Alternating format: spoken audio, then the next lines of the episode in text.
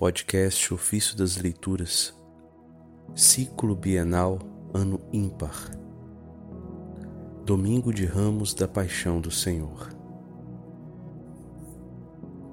A paixão de Cristo e sua cruz preciosa tornaram-se segurança e inquebrantável fortaleza para os que nele creem.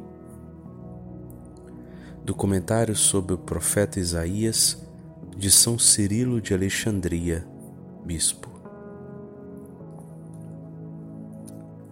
Embora fosse possível a Cristo permanecer na forma e na igualdade de Deus Pai, não se apegou a isso, mas desceu a esse aniquilamento e assumiu a forma de servo, fazendo-se obediente até a morte e morte de cruz.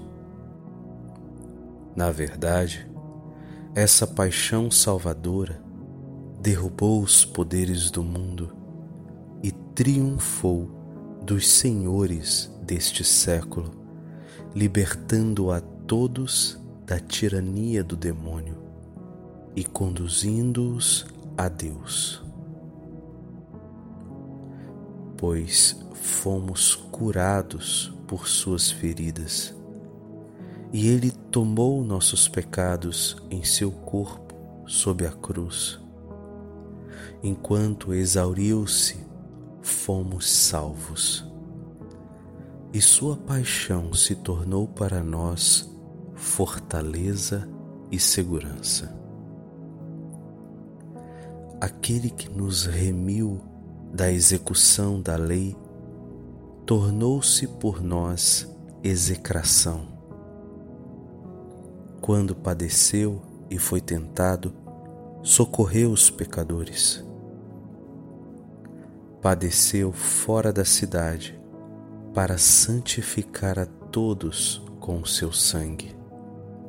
Por isso, repito que a paixão de Cristo sua preciosa cruz e suas mãos traspassadas pelos cravos tornaram-se segurança e inquebrantável fortaleza para os que nele creram.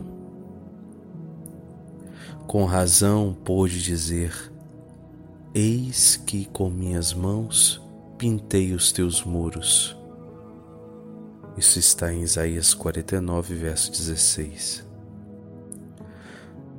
Por suas mãos cravadas, deves entender a sua paixão. Pintei significa construir. E disse ainda: Estás sempre diante de mim. Se, pois, padeceu por nós, como poderia esquecer-nos? Como poderíamos não estar diante dos olhos daquele que por nós foi pregado no lenho? As minhas ovelhas escutam a minha voz e me seguem.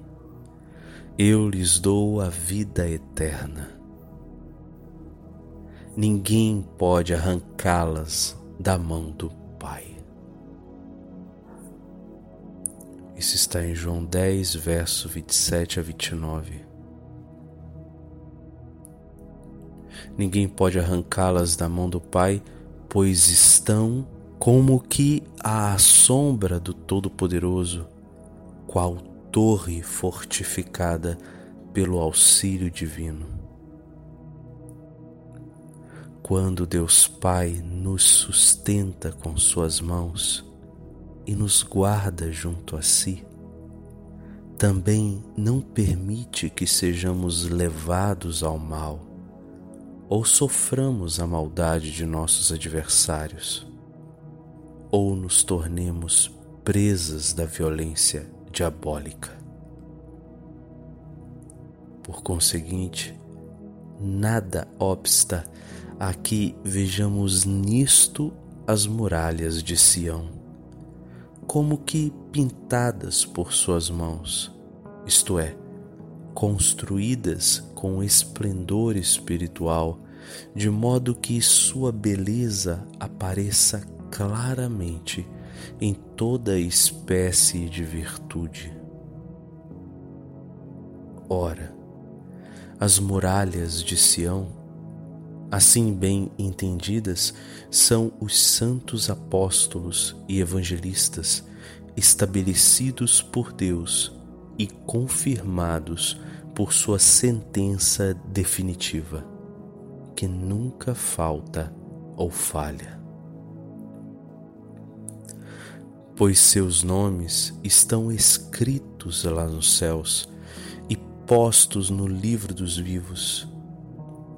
E não te admires que os santos sejam chamados baluartes e muralhas da Igreja pois Cristo também é muralha e fortaleza, e os chama luz do mundo, assim como Ele mesmo é a luz verdadeira. Sendo a muralha e toda a segurança dos que creram nele, deu também aos chefes da igreja essa dignidade de serem chamados muralhas de sua igreja.